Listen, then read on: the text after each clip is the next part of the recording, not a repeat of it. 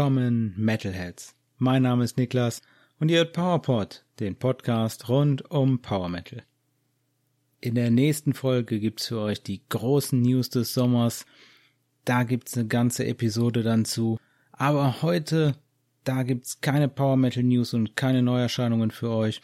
Heute habe ich nochmal einen Konzertbericht für euch mitgebracht, der noch ausstand, und zwar den Konzertbericht von Halloween und Hammerfall, die auf United Forces Tour 2022 und 2023 waren. Da war ich im Ruhrkongress in Bochum am 5. Mai 2023. Das besprechen wir heute in dieser Folge und natürlich gibt's wie immer zum Abschluss eine Songempfehlung der Folge und ich bin in zwei Wochen wieder für euch mit Power Metal News und Neuerscheinungen zurück. Los geht's mit dem Konzertbericht. Im Mai war es dann schon die United Forces Tour 2022 bzw. 2023, wie ich gerade sagte. Das war bei der Tour tatsächlich nicht immer so gewesen. Die ist sehr von Covid geprägt gewesen und zwar, ich glaube, sogar zweimal verschoben worden. Ursprünglich habe ich die Karten nämlich am 11. Dezember, ich habe nachgeguckt, am 11. Dezember 2019 habe ich die gekauft. Für das Konzert, was ursprünglich am 16. Oktober 2020 stattfinden sollte. Also es hat dann einfach mal zweieinhalb Jahre gedauert, bis das dann tatsächlich stattgefunden hat. Und als ich das damals 2019 gekauft habe, da war es noch nicht die United Forces Tour, da war es noch Halloween United Alive Part 2. Als Co-Headliner war zu dem Zeitpunkt auch noch nicht Hammerfall angekündigt. Das ist erst im Laufe der Pandemie entstanden. Ich weiß überhaupt nicht sicher, wer da Support Act gewesen wäre.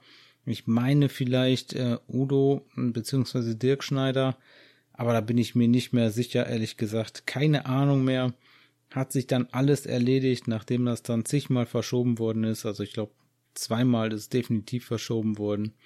Und dann sind wir am Ende rausgekommen am 5. Mai 2023 mit einem super Paket, nämlich mit Hammerfall als Co-Headliner von Halloween. Ja, das hat mich natürlich total gefreut, als ich das dann gesehen hatte. Was mich dann nicht gefreut hatte, war, dass das dann nochmal verschoben worden ist. In dem Fall hier kann ich wirklich sagen, was lange währt, ist dann endlich gut geworden. Los ging's, Einlasszeit war am 5. Mai um 18.30 Uhr. Ja, ich war schon ein bisschen früher da. Das Ganze war im Ruhrkongress in Bochum. Ja, ein bisschen was da zum Ruhrkongress. Da war ich auch schon mal öfters gewesen. Ich glaube, das letzte Mal war ich da 2017. Da habe ich auch Halloween da gesehen auf der ersten Pumpkins United Tour. Und ich meine, ich wäre auch davor schon mal äh, bei Halloween da gewesen. Da waren Halloween zusammen mit Gamma Ray auf Tour. Da habe ich sie auch schon mal da gesehen. Also grundsätzlich eine Venue, wo Halloween des Öfteren schon gespielt haben. Der Ruhrkongress in Bochum war an dem Abend ausverkauft mit ungefähr 5000 Leuten. Auf jeden Fall ist es das, was Hammerfall von der Bühne aus gesagt haben, dass circa 5000 Leute da waren. Ich denke, das passt auch so, wie ich nachgeschaut habe. Ich denke, da werden für 5000 Leute Karten verkauft worden sein. Insgesamt Ruhrkongress in Bochum liegt schön nah an der Autobahn, also man ist direkt von der Autobahn aus direkt da und haben die ein eigenes Parkhaus, da kann man sehr schön parken. Unbegrenzte Parkdauer, ich glaube für 5 Euro oder sowas, äh, kann man vorher zahlen, war richtig gut. Ich war halt nicht um 18.30 Uhr zur Einlasszeit erst da, sondern war schon um 17.30 Uhr da, wollte ein bisschen weiter nach vorne und das war auch gut so, weil es hat an dem Tag richtig üble Schauer gegeben. Da hatten wir auf jeden Fall kein Glück mit dem Wetter draußen, was war dann natürlich beim Konzert nicht mehr so schlimm. Aber beim Anstehen war doof, weil nämlich äh, nur eine Schlange von den zwei Schlangen, die es draußen gab, die hatte ein Dach, wenigstens am Anfang der Schlange noch ein Vordach. Die andere war komplett ohne Vordach. Ja, danke nochmal an alle die, die da ein bisschen auf der linken Schlange nach vorne gerutscht sind, sodass wir von hinten dann da auch noch schön drunter kamen.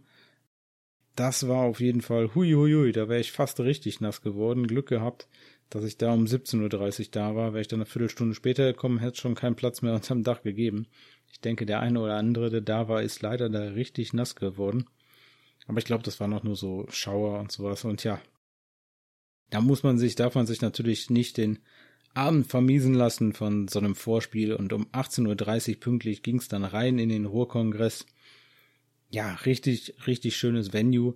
Äh, richtig, echt klasse, tolle, große Bühne. Ja, mein Kumpel und ich, wir sind dann erstmal ein Bierchen trinken gegangen. Äh, das war leider so mäßig, da war schon so ein vorgezapftes und ja, das hat ein bisschen abgestanden geschmeckt, aber sei es drum. Gut, ich muss ein Auto fahren, deswegen ist dann bei dem einen Bierchen geblieben. Und wir haben uns dann einen schönen Platz in der Nähe der, der Bühne gesucht zum Stehen. Und es ist aber schon auch richtig voll geworden. Nach und nach. Zum Glück aber nicht so voll wie bei der Aventasia Show. Also ich denke, das war, wie gesagt, ausverkauft und gut ausgelastet, aber man hatte noch ein bisschen seinen Platz zum Stehen. Das war in Ordnung. Wie gesagt, äh, schöne, schöne Bühne da im Ruhrkongress. Generell war das gut genutzt, die Bühne. Richtig groß. Dann hatten sie da zwei tolle Drumracer stehen für beide Bands. Die standen auch so hintereinander. Ich sag mal, das Hammerfall Banner war dann dazwischen, zwischen dem äh, Drumraiser von Hammerfall und dem Drumraiser von Halloween ja, das war richtig, richtig hoch, also mehr als mannshoch. Das hat mir richtig gut gefallen. Ein riesen Backdrop, was Hammerfall da hatte und eine riesen Leinwand, die Halloween dann genutzt hat.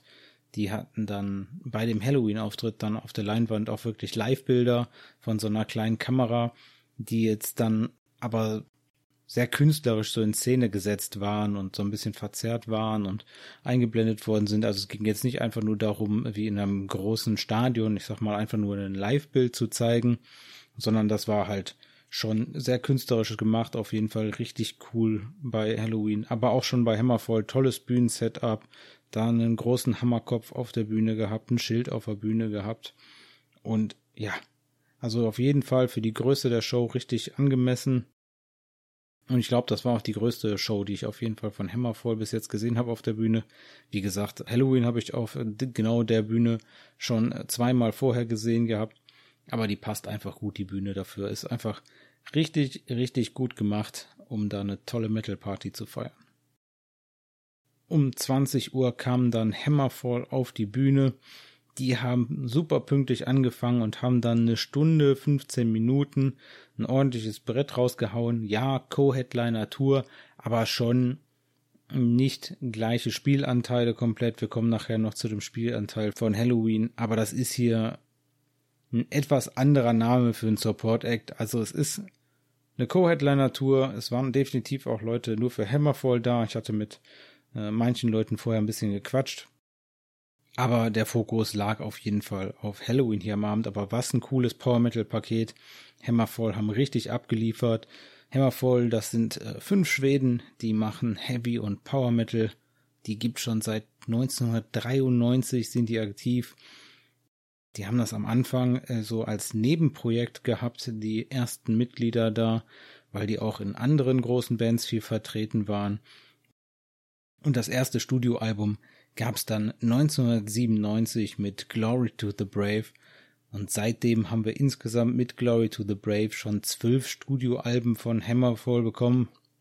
Das letzte mit dem neuesten Material gab's 2022, ähm, Anfang 2022, da gab's Hammer of Dawn.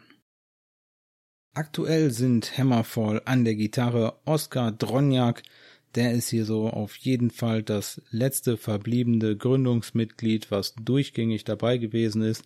Der ist seit 1993 dabei und zwar bis heute. Dann am Bass Frederik Larsson. Der hat auch schon mal bei Hammerfall gespielt gehabt, nämlich von 1994 bis 1997 hat er da gespielt. Und jetzt ist er mittlerweile seit 2007 auch wieder am Bass dabei. Also für ihn gab es eine kleine Pause von zehn Jahren dazwischen aber seit 2007 auch wieder Bassist bei Hammerfall. Am Gesang kein geringerer als Joachim Kahns, der Schwede seit 1996 dabei, also auch schon auf dem allerersten Album zu hören gewesen, nur auf den ersten Demos die ersten Jahre noch nicht dabei gewesen, aber seit er dabei ist, ging's mit Hammerfall dann richtig ab. Seit 2008 an der Gitarre gibt's Pontus Norgren, der hat ja auch einen richtig super Job gemacht. Der spielt sehr viel mehr Leadgitarre als Oskar Dronjak. der doch mehr Rhythmusgitarre definitiv spielt bei den Live-Auftritten. Und am Schlagzeug gab's David Wallin. Der war von 2014 bis 2016 schon mal Drummer bei Hammerfall, hatte dann ein kleines Jährchen Pause und seit 2017 ist er heute wieder dabei. Also eigentlich fast durchgängig seit 2014 der Schlagzeuger von Hammerfall. Aber damit das jedenfalls neueste Mitglied der Schlagzeuger. Hammerfall sind aktuell und weiterhin und ich glaube auch schon immer bei Nuclear Blast unter Vertrag. Kommen wir zur Setlist. Ja, richtig gut abgeliefert. Die Setlist hat mir super gefallen. Schöner Querschnitt durch die Alben. Los ging's mit einem Song vom neuen Album mit Brotherhood. Danach kam Any Means Necessary. Als dritten Song gab's The Metal Age. Dann als vierten Song gab's noch mal was vom neuen Album.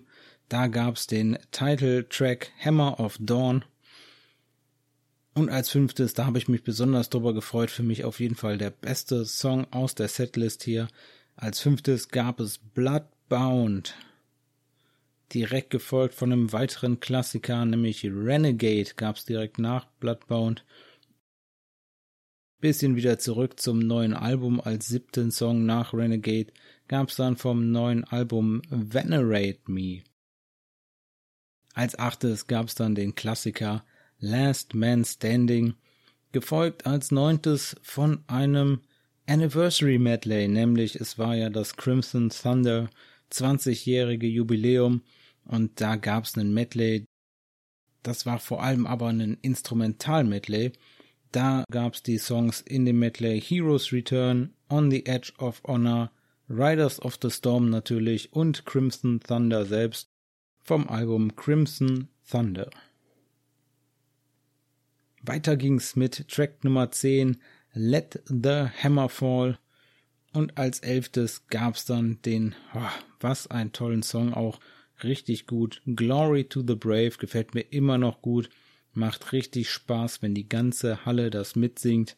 Ah, so richtig gut und auch Joachim Kahns, wenn er da die Leute einfach mitnimmt und das die ganze Halle singen lässt. Glory to the Brave war richtig gut.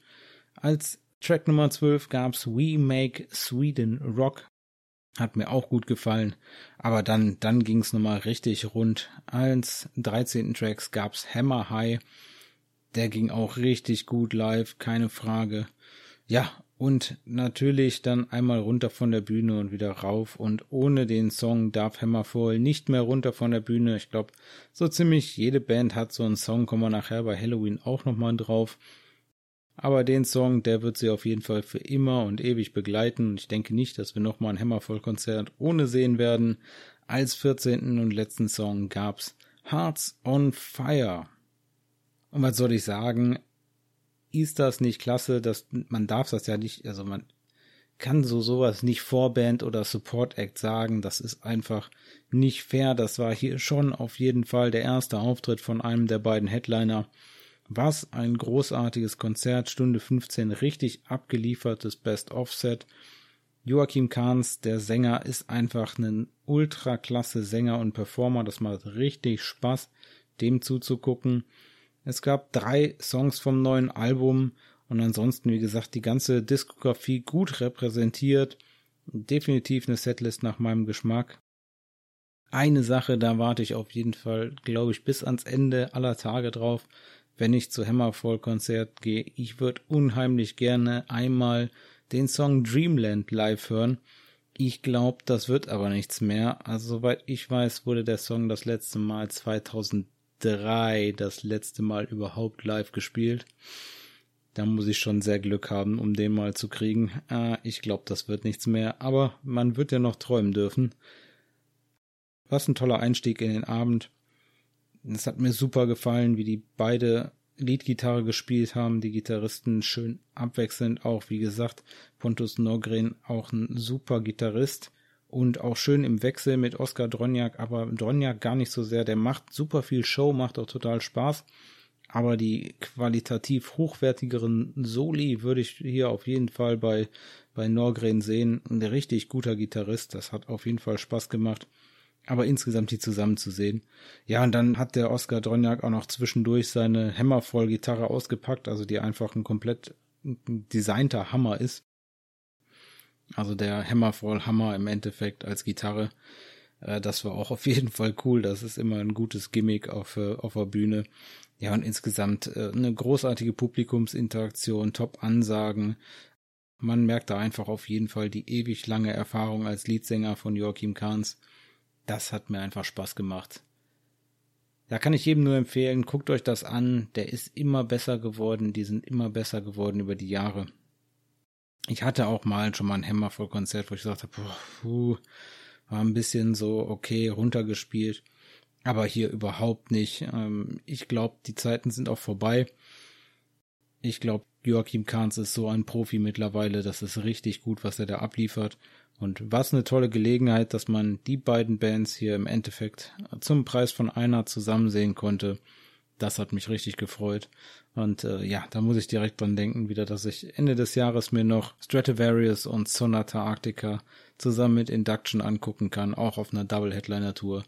Also da müssen wir auf jeden Fall als Fans mitnehmen, was wir kriegen können von diesen Double Headliner Touren. Das wird nicht ewig so weitergehen, aber wir nehmen, was wir kriegen können. Und nach Hearts on Fire gab es dann eine halbe Stunde lang, na, kurz noch ein Foto, glaube ich, und dann eine halbe Stunde lang Umbaupause. Völlig in Ordnung, finde ich. Äh, halbe Stunde lang Umbaupause kann man machen. Ähm, die haben auch dann recht viel da auf der Bühne gemacht und umgebaut. Das ist schon in Ordnung. Und dann ging's um Viertel vor zehn los mit dem Headliner, mit der Hauptattraktion des Abends, mit Halloween. Die haben gespielt ganze zwei Stunden lang bis Viertel vor zwölf. Also ein richtig toll zweistündiges Set. Definitiv ein bisschen kürzer als auf der Tour davor. Auf der Pumpkins United Tour, wo ich 2017 war, da haben sie ein bisschen längeres Set noch gespielt. Aber da hatten sie auch gar keine Vorband wenn ich mich recht entsinne, oder auf jeden Fall war es keine Double Headliner Tour. Da kann man dann auch noch mal ein bisschen länger spielen, aber gerade mit der Double Headliner Tour, da hat man das Set dann, ich glaube, um eine halbe Stunde oder sowas eingekürzt im Verhältnis zu 2017 und natürlich generell ein bisschen überarbeitet, kommen wir gleich zu. Aber zwei Stunden auf einer Double Headliner Tour finde ich eine absolut Top-Zeit. Wie gesagt, da haben wir insgesamt dann eine Stunde 15 von Hammerfall und zwei Stunden von Halloween. Das sind weit über drei Stunden Headliner-Show. Absolut großartig. Ich bin auf jeden Fall völlig zufrieden da rausgegangen. Zwei Stunden Halloween. Ein bisschen was zu Halloween. Was soll ich da sagen? Also ich könnte jetzt hier einen zweieinhalbstündigen Podcast über die Bandhistorie machen. Mache ich nicht. Den kleinen Abriss zur Gründung gebe ich euch und zum aktuellen Stand. Und wenn wir da in Zukunft nochmal irgendwann Zeit und Lust haben, dann könnte man eine komplett reine Halloween-Folge machen. Da schauen wir mal, ob sich sowas mal lohnt. Vielleicht auch mal als Sonderfolge. Wie gesagt, bisschen was zur Halloween. Gegründet 1983 in Hamburg als Halloween. Aber da gab's schon Vorversionen von die dann noch nicht Halloween waren, aber wie gesagt, seit 83 dann offiziell Halloween. Die früheste Version, das war von 1978, also fünf Jahre vorher. Da hat Kai Hansen zusammen mit Pete Sielk die Band Gentry gegründet. Und Gentry ist deswegen eine Vorgängerband, nicht nur weil da Kai Hansen gespielt hat, sondern weil da schnell auch schon der Schlagzeuger Ingo Schwichtenberg und dann auch schon Markus Großkopf, der spätere Bassist von Halloween dazugestoßen ist und dann war Gentry schon komplett. Deswegen kann man das durchaus schon als Vorgängerversion, als Vorband, frühe Band von Halloween bezeichnen. Weiter ging's dann, ja, von 78 bis 81 war es dann Gentry, dann 81 umbenannt in Second Hell und 82 nochmal umbenannt in Iron Fist. Und als Iron Fist hat man dann zusammen 83 eine Demo aufgenommen aber 1983 hat dann Pete Sieg auch die Band verlassen und für ihn kam dann kein anderer als Michael Weikert. Und ja, zu dem Zeitpunkt 83 mit dem Abgang von Sieg und dem Hinzustoßen von Michael Weikert, da wurde es dann zu Halloween und da war dann die erste Grundbesetzung schon fertig. Kai Hansen, Ingo Schwichtenberg, Markus Großkopf und Michael Weikert waren dann 1983 zusammen Halloween. Und die haben dann das erste Album 1985 rausgebracht. Das war Walls of Jericho. Da hat Kai Hansen noch selbst gesungen und Gitarre gespielt. Nach der Walls of Jericho wollte der Kai dann nicht mehr singen, hat er dann aufgehört und man hat sich dann auf die Suche nach einem Sänger gemacht und hat den auch gefunden in keinem geringeren als Michael Kiske, der dann 1986 zur Band stieß und dann direkt mal zwei absolute Klassiker mit denen aufgenommen hat. Und zwar erschien 1987 und 1988 dann Keeper of the Seven Keys Part 1 und Keeper of the Seven Keys Part 2. Nach den beiden Keeper-Alben, da ist dann Kai Hansen ausgestiegen bei Halloween und hat Gamma Ray gegründet.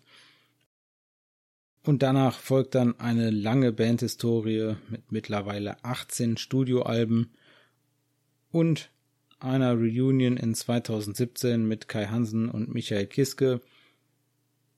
Und zuletzt gab es da das Album Halloween von Halloween das erste Mal, dass man ein selbstbetiteltes Album rausgebracht hat. Es gab vor der Words of Jericho mal eine EP, die auch schon Halloween hieß. Und 2021 kam dann mit der aktuellen Besetzung das Album Halloween.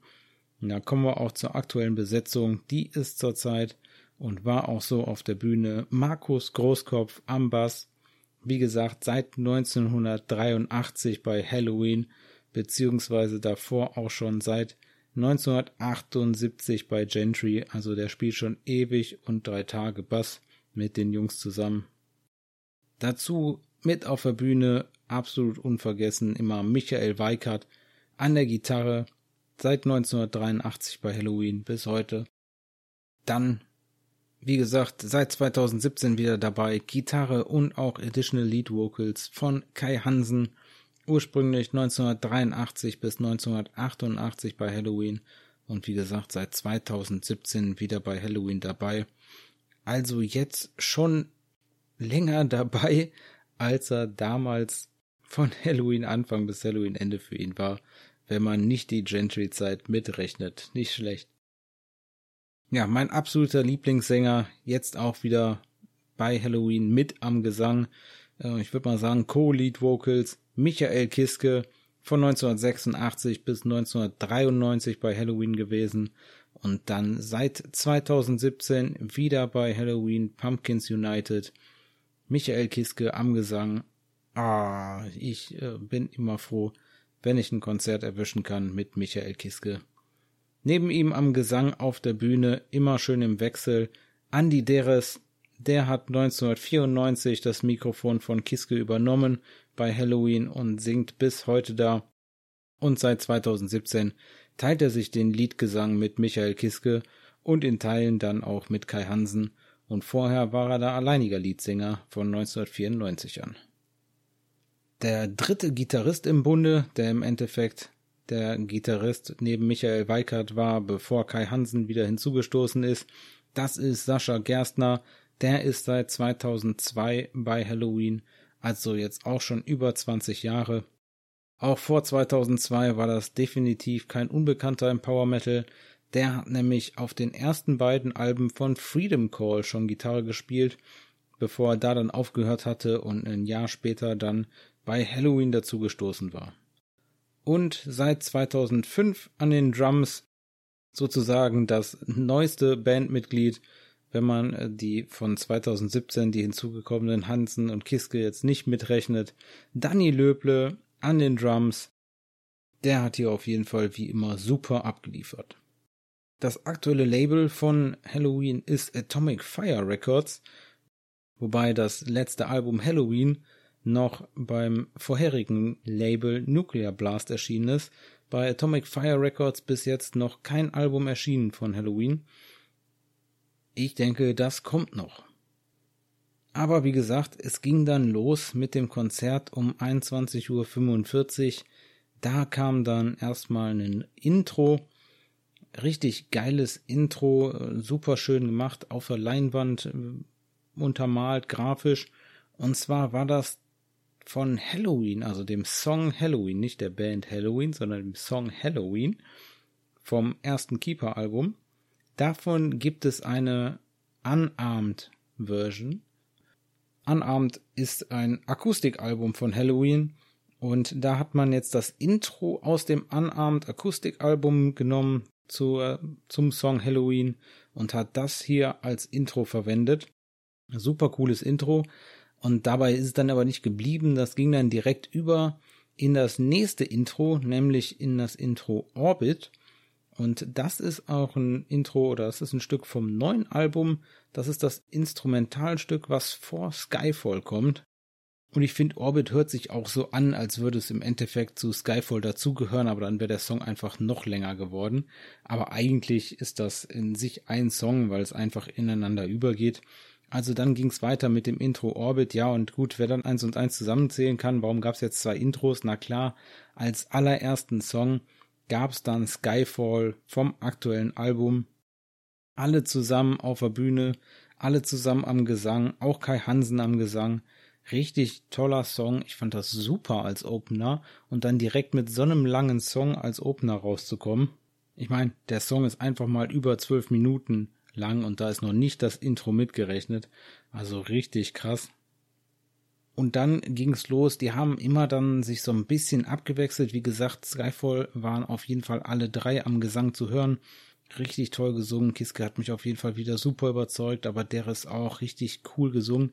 Aber danach ging's dann über in so ein bisschen, das haben sie auch 2017 in der Tour schon gemacht, so ein Wechselspiel, so ein Song, den der Kiske mehr singt und dann ein Song, wo der Andy Darris so die Hauptrolle singt im Endeffekt. Die wechseln sich dann schon auch in den Songs mal ab, aber der eine geht mal von der Bühne und dann kommt der andere wieder. Manche Songs komplett der Kiske alleine, manche Songs komplett der ist alleine, oft dann beide zusammen ein bisschen. Aber richtig gut gemacht, wie die sich das so gegenseitig zuwerfen. Und als zweites kam dann direkt ein weiterer Kiske-Song.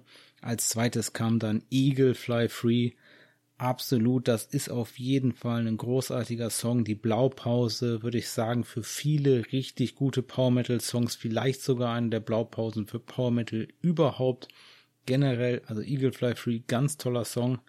Danach ging es weiter mit einem zweiten, mit dem zweiten Song vom neuen Album schon, mit Mass Pollution, dann hier gesungen von Andy Darris vor allem.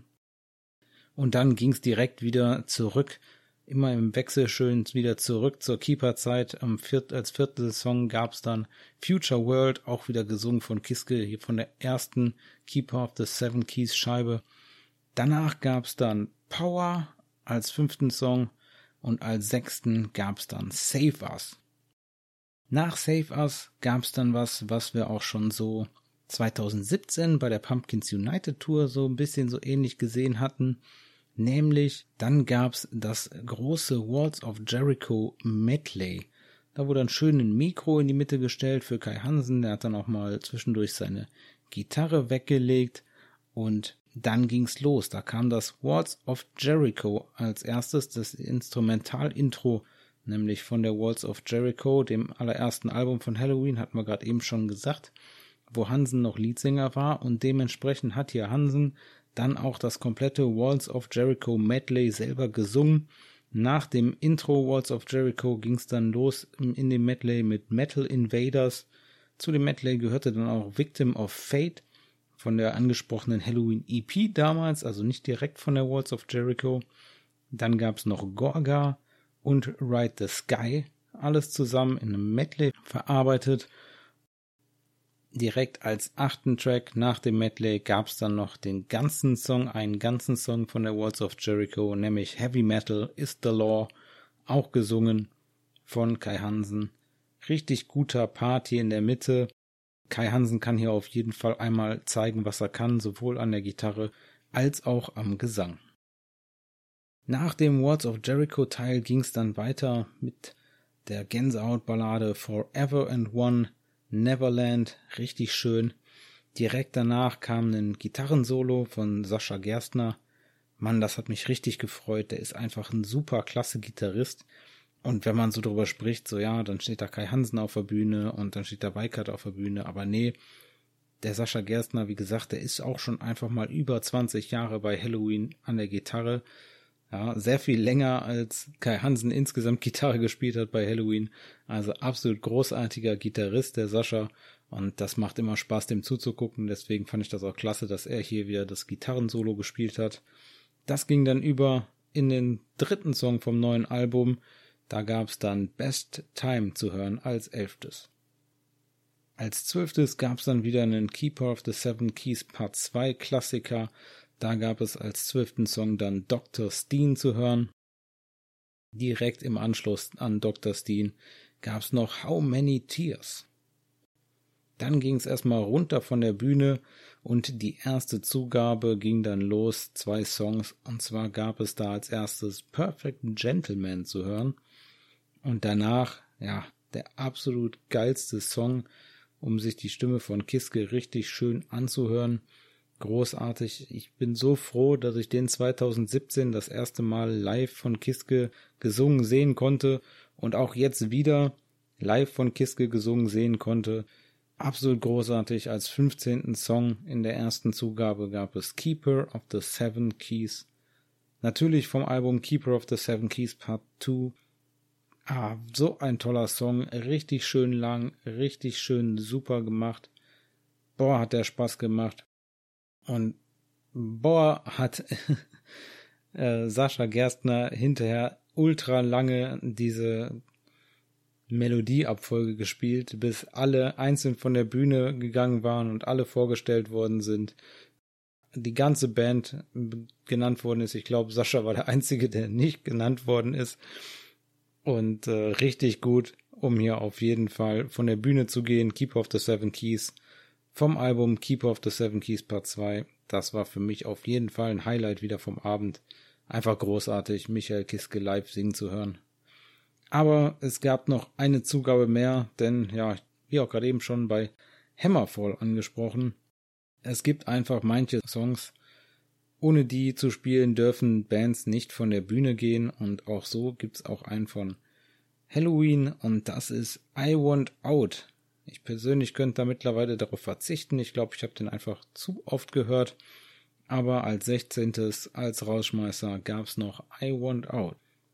Und als Outro lief dann im Hintergrund noch For the Love of a Princess von James Horner. Ja, eine absolut klasse Playlist, definitiv ein Schwerpunkt auf den ersten drei Alben der Band und Schwerpunkt auf dem neuen Album der Band, was ja mit drei Songs dabei war. Mm, insgesamt Keeper of the Seven Keys Part 2 hier fünf Songs, ein Song von dem Keeper of the Seven Keys Part 1 aber auch dann, wie gesagt, drei Songs von Halloween, also dem neuesten Album. Ja, und ansonsten halt noch viel von der Walls of Jericho, ja auch durch das Medley. Und dementsprechend haben wir schon einen Schwerpunkt auf den ersten drei Alben. Aber ich würde es definitiv auch nicht anders haben wollen. Absolut klasse Setlist.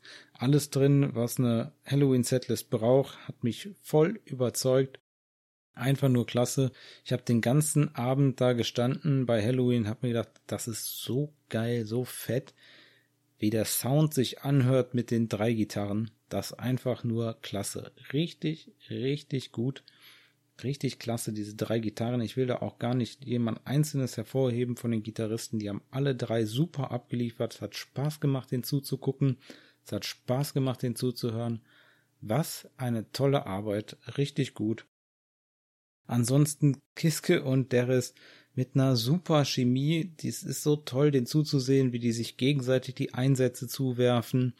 Die können einfach super miteinander singen und die Stimmen ergänzen sich auch super klasse, finde ich, weil Derris hat schon ein bisschen eine andere Stimmlage als Kiske.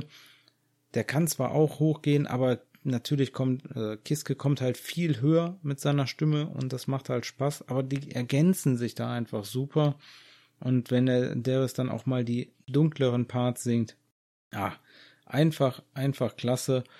Jeder hat da auf jeden Fall mal im Rampenlicht gestanden an dem Abend. Ich fand nicht, dass da irgendwie jemand zu kurz gekommen wäre oder sich jemand zu weit nach vorne gedrängt hat. Sieben tolle Musiker hier auf der Bühne, die super abgeliefert haben, mit tollen Soli auch und auch am Bass. Richtig, richtig gut. Markus Großkopf hat mich auf jeden Fall überzeugt. Und zwar ich dachte immer, ich finde Bass gespielt mit Plektron besser. Und ich glaube, mittlerweile muss ich das revidieren. Es war einfach so großartig, wie der ohne Plektron gespielt hat und das hat viel mehr Gefühl halt. Der Bass, die Bassgitarre fühlt sich da nicht einfach nur so an wie eine weitere Bassdrum oder so, sondern man hat den viel besser gehört. Der war super auch rausgemischt, aber war schön rausgemischt. Ne? Also generell ähm, habe ich noch gar nichts zu gesagt, aber generell der Sound am ganzen Abend war richtig, richtig top-notch vom Allerfeinsten. Ich habe nichts zu meckern. Schön weit den Gesang vorne gemischt, man konnte alles hören, man konnte die einzelnen Instrumente raushören, man konnte sogar bei Halloween die drei Gitarren unterschiedlich hören. Das war super gemacht, ganz toller, sauberer Sound selten so einen guten Sound bei Konzerten gesehen. Das hat mich richtig gefreut und hat mir richtig Spaß gemacht, der Sound. Aber nochmal zurück, ich glaube, ich bin jetzt beim Bass definitiv ohne Plektron angekommen, weil das hat mich echt überzeugt. Der hat richtig abgeliefert. Ja, was soll ich sagen? Was ein tolles Konzert. Ich schmeiß den ganzen Tag hier die ganze Show schon mit Superlativen um mich, aber mir fällt nichts anderes mehr ein. Ich war einfach super, super geflasht von dem Abend, bin mit einem super Grinsen Gesicht nach Hause gefahren, habe eine richtig schöne Heimfahrt im Endeffekt noch gehabt, wo ich dann Halloween gehört habe. Ja, was soll ich sagen? Also Konzerte, bei denen Michael Kiske singt, da sind einfach für mich schon seit langer Zeit auf jeden Fall die unvergesslichen Konzerte. Ich bin auf Kiske über Aventasia aufmerksam geworden, da war er ja dann schon seit längerem nicht mehr bei Halloween. Aber ich habe mich immer gefreut, wenn ich den mal gesehen habe. Eine Zeit lang hat er ja regelmäßig bei Aventasia mitgesungen, da habe ich ihn dann als Live-Sänger auf jeden Fall zu bewundern gelernt. Und dann habe ich ihn, durfte ich ihn auch mal sehen bei einer Gamma Ray Show, wo er mit aufgetreten ist und zum Beispiel Future World gesungen hat und auch, ich glaube auch I Want All, aber Future World zum Beispiel gesungen hat. Und ja, also Kiske auf jeden Fall mein Lieblingssänger. Sorry, wenn wir über Kiske-Konzerte sprechen, dann werdet ihr wahrscheinlich bei mir kein Gemecker hören. Äh, es war einfach nur großartig. Ne, was ein großartiges Komplettpaket, ich hab's gesagt toll, solche Double-Headliner-Touren. Äh, das definitiv schön. Ich werde das genießen, solange das da ist.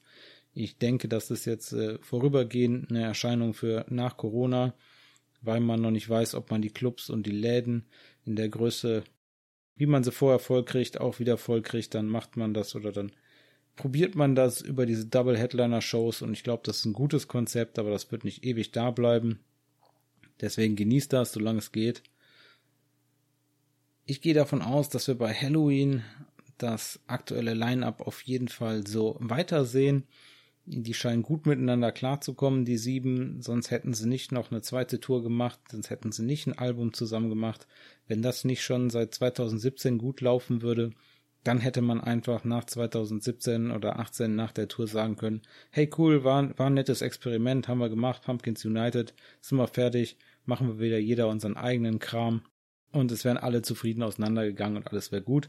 Ich gehe hier auf jeden Fall davon aus, und das habe ich auch schon so aus Interviews von den Bands gesehen, die haben relativ viele Interviews gegeben, weil Halloween und Hammerfall danach zusammen auch in Nordamerika gespielt haben, haben sie viele Interviews auf Englisch gegeben für nordamerikanische Webseiten und Podcasts und so weiter da war schon ab und zu die Rede davon, dass auch schon neues Material existiert, beziehungsweise dass jeder schon ein bisschen an neuem Material schreibt. Deswegen gehe ich davon aus, dass wir da nächstes Jahr vielleicht ein Halloween-Album sehen könnten. Wenn es dann danach wieder eine Tour dazu gibt, dann bin ich auf jeden Fall wieder dabei.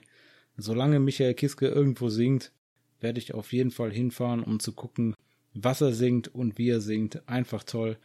Aber das soll natürlich nicht die anderen schmälern. Einfach richtig gut insgesamtes Komplettpaket. Ich wäre auch hingegangen, wenn Kiske nicht dabei gewesen wäre. Aber für mich auf jeden Fall noch das i-Tüpfelchen obendrauf. Toller Abend, zwei klasse Bands.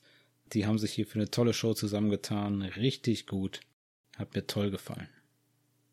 Songempfehlung der Folge ist mir fast ein bisschen schwer gefallen, weil ich hätte fast auch schon was von Hammerfall nehmen können, aber ich wollte dann doch was von Halloween nehmen.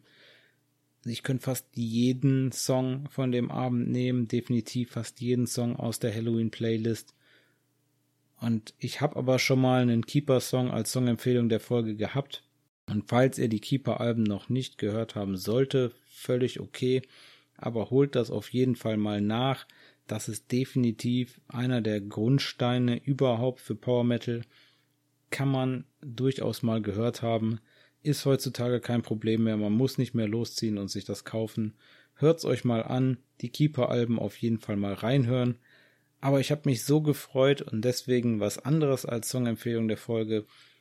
Und zwar habe ich mich so gefreut, dass sie den Longtrack vom aktuellen Album gespielt haben. Da war ich eigentlich nicht von ausgegangen. Der war zwar als Single gekommen, aber ein Longtrack zu spielen vom neuen Album, das ist ja dann doch nicht immer so der Fall bei Power Metal Bands. Deswegen habe ich mich richtig gefreut. Und für euch als Songempfehlung der Folge von Halloween vom Album Halloween aus 2021 der Song Skyfall.